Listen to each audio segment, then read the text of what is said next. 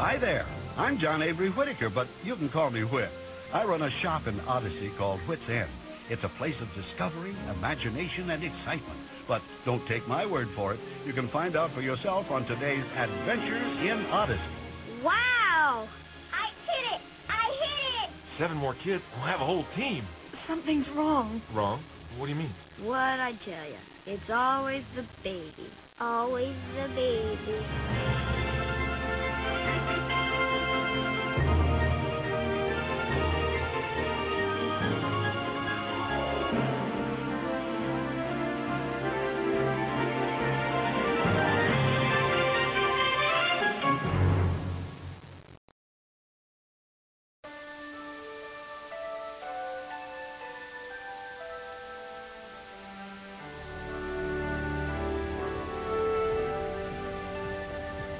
Can you hear it, Danny? Yeah, it sounds like a drum. That's the baby's heartbeat, honey. What do you think about that, son? It's going kind of fast, isn't it? Oh, a little maybe. Will Billy get here soon, Dr. Martin? Billy?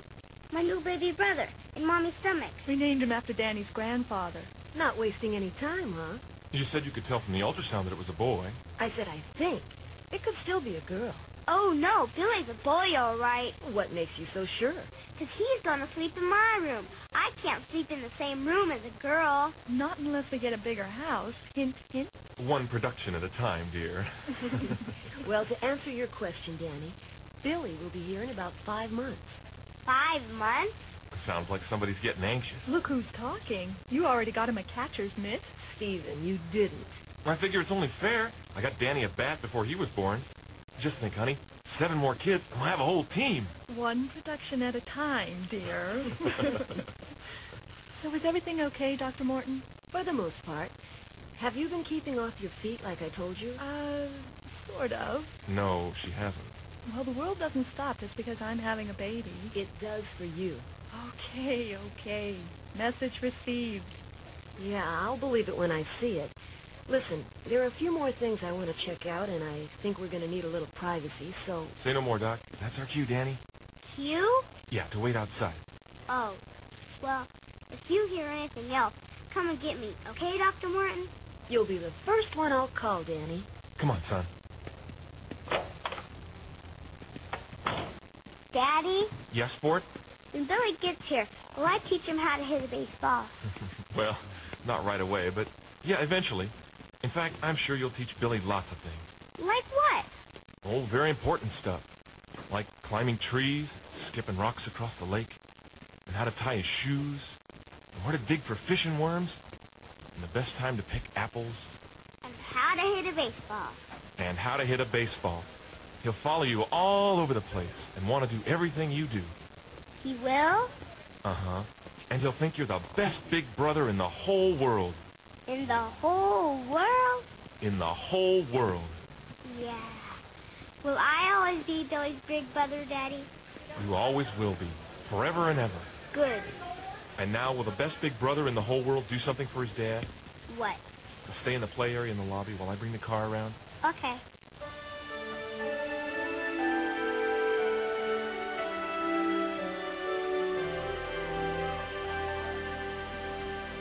Hi, Hi, my name's Danny. I'm Harvey. Is your mommy here? Yeah, Dr. Morton's giving my little brother a checkup.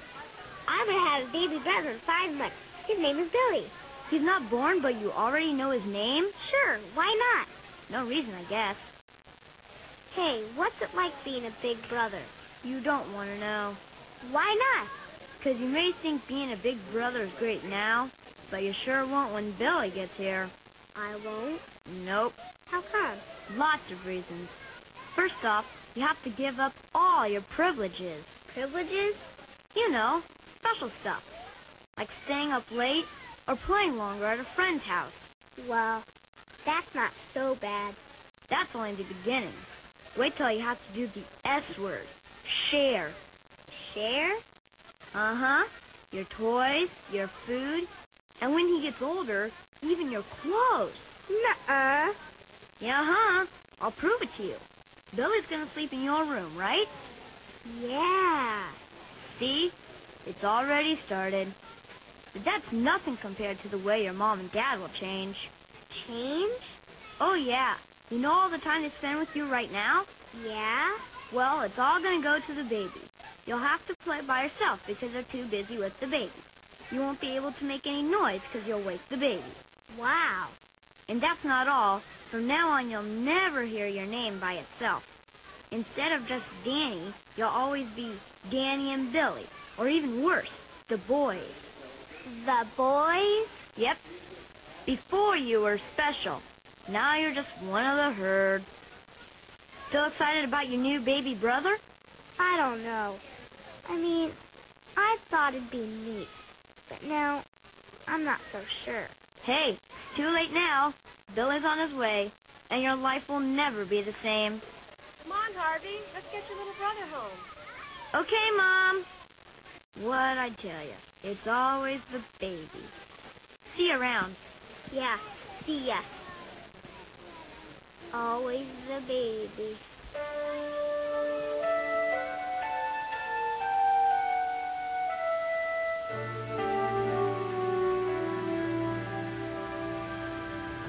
Oh, by the way, I saw Whit in the parking lot. What was he doing at the hospital? He's on the church's visitation committee. I asked him about watching Danny when you have the baby, and he said he'd love to. He did? He's such a kind man. Did you hear that, Danny? Danny? Huh? You're going to stay with Mr. Whitaker when Billy comes. Is that okay? Yeah, sure. Is something wrong, sweetheart? No. And I think he's a little overwhelmed at the idea of being a big brother. I think you're right. Oh, What's the matter? I don't know. I just felt a little twinge. Are you okay? Yeah, I'm fine. I think it's just the way I'm sitting. There. That's better. And I told Whit we'd work out the details later in the week. Well, that's one load off my mind.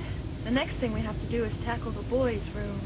The boys' room. Yeah, yours and Billy's. We're going to have to get used to calling it that now. We'll have to rearrange all the furniture in it. What do you mean rearrange? You know, move it around to make room for the baby's things. Move it where? I don't know, Danny. We may have to give it away. Stephen, You're gonna give away my stuff? Maybe. Just the toys you don't play with anymore. I play with everything. Danny, you know you don't. Uh huh. Now, now, you're going to have to stop being so selfish. You've got a little brother coming. I wish I didn't. What was that? Nothing. Stephen, What, hon? something's wrong. Wrong? What do you mean? Oh, with the baby. Something's wrong. Uh, What is it? Are you in pain? Yes. You better get me back to the hospital. Right. Okay. Hang on.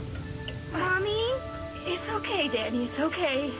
Just sit back in your seat and be a brave boy for Mommy. Oh, hurry, Stephen. Hurry.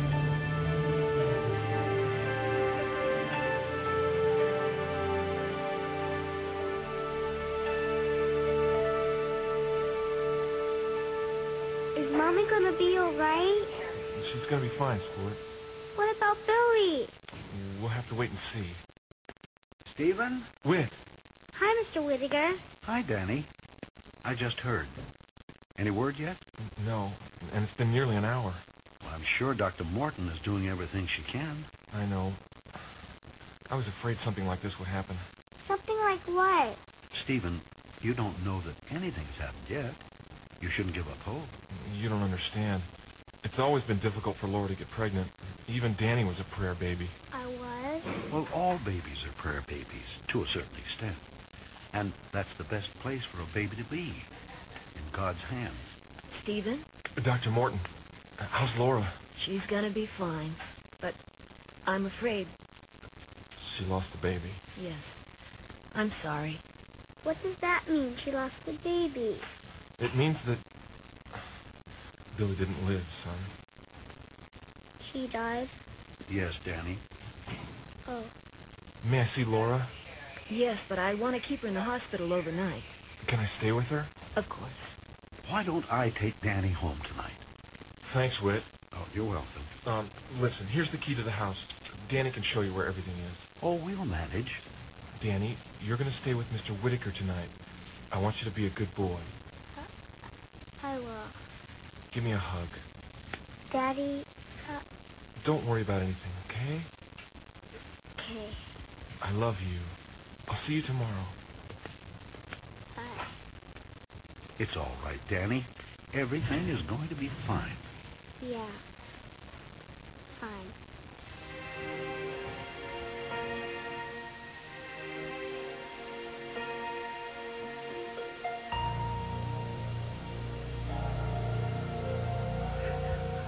No, no! Stop, please! No! I didn't mean my wish! I didn't! Hmm. I do want him! I want to play baseball with him! No! Stay alive! Please! Stay alive! I'm sorry! I didn't mean it! Please! Hmm. Danny, Danny, Hmm. wake up, son. It's all right. Oh, Mr. Whitaker, I'm sorry. I'm so sorry. I didn't mean it. I didn't. Didn't mean what, Danny? I'm the one who made Billy die.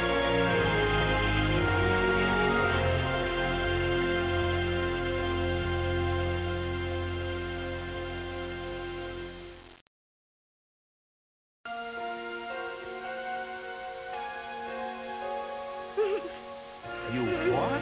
I made Billy die. Oh, Danny. I didn't mean to, but Mommy and Daddy kept talking about him. And I got jealous, and I wished Daddy wouldn't come.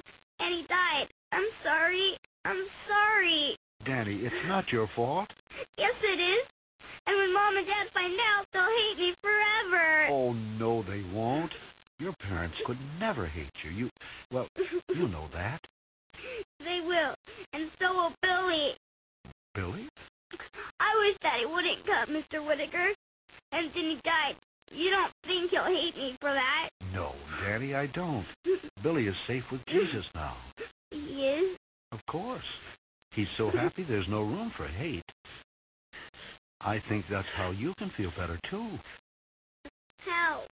by talking to Jesus. It always makes me feel better when I'm upset. I don't know what to say. Well, just say what's in your heart. What's bothering you? Dear Jesus, I'm sorry. I wish Billy wouldn't come. And since he's there with you, could you tell him that I'm sorry and ask him not to hate me? Thank you. Amen. Is that okay? It was fine. You think Jesus will do it? Count on it. You feel better now? A little. Good. Now, why don't you lie back down? There. Mr. Whitaker, Yes? could you pray too? sure, Danny. Dear Jesus, help Danny. He needs your comfort right now. Help him dream of good things, and let him know Billy's with you, and that you're right here with him. In your name, Amen. Amen.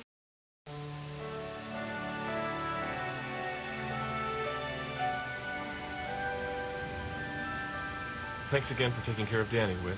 Anytime, and if you need anything else, just let me know. That's very kind of you, Whit. I think all we need now is to get home. Well, drive carefully, okay? We will. Bye. Bye.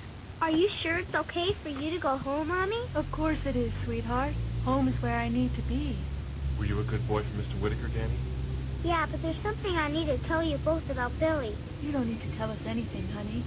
Yeah, I do. Yesterday when we were driving home, I did a bad thing. I wish that We already know, Danny. you. Mm-hmm. Mr. Whitaker told us about your dream. I'm sorry, Mommy, There's no need to be. We don't blame you, son. but I wished it. And maybe if I hadn't. It's all right. Oh, look! What, what is it? A park. Let's stop there. All right. Stop. But I thought we had to go home. A few minutes won't hurt anything. And I think a walk in a park will do you good.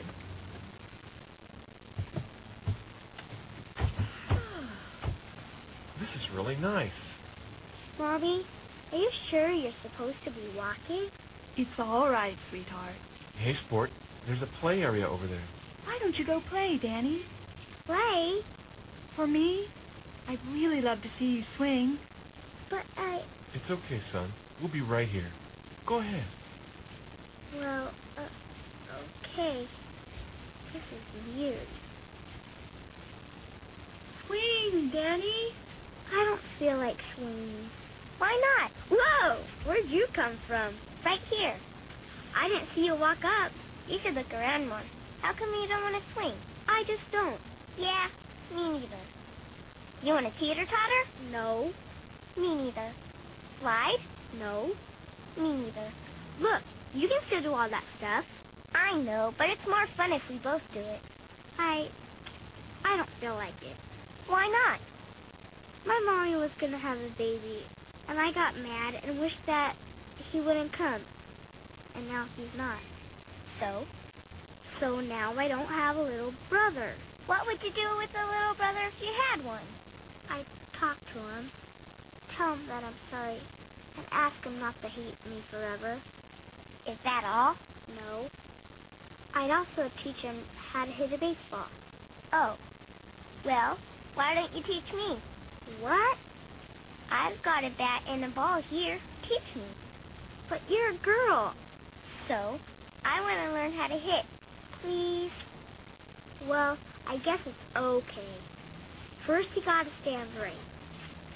Put your feet a little farther apart, and bend your knees a little bit. Like this? Yeah. Now, are you left handed or right handed? Left.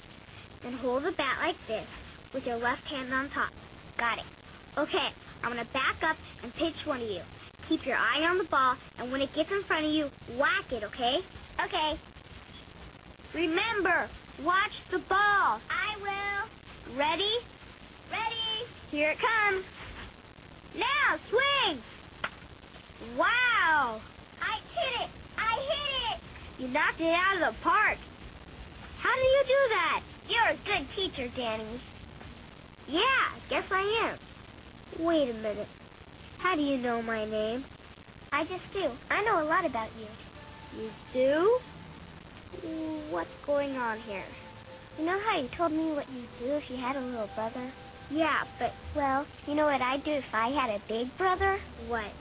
I'd want him to teach me very important stuff, like climbing trees and skipping rocks across the lake, and how to tie my shoes, and where to dig for fishing worms, and the best time to pick apples, and how to hit a baseball and how to hit a baseball. And I'd follow him all over the place and want to do everything he does. And I think he's just the best big brother in the whole world. Billy? Surprise. But I thought you were a boy. Nope. Billy, I'm sorry. I'm so sorry. You don't have to be, Danny. It really wasn't your fault. And I don't hate you.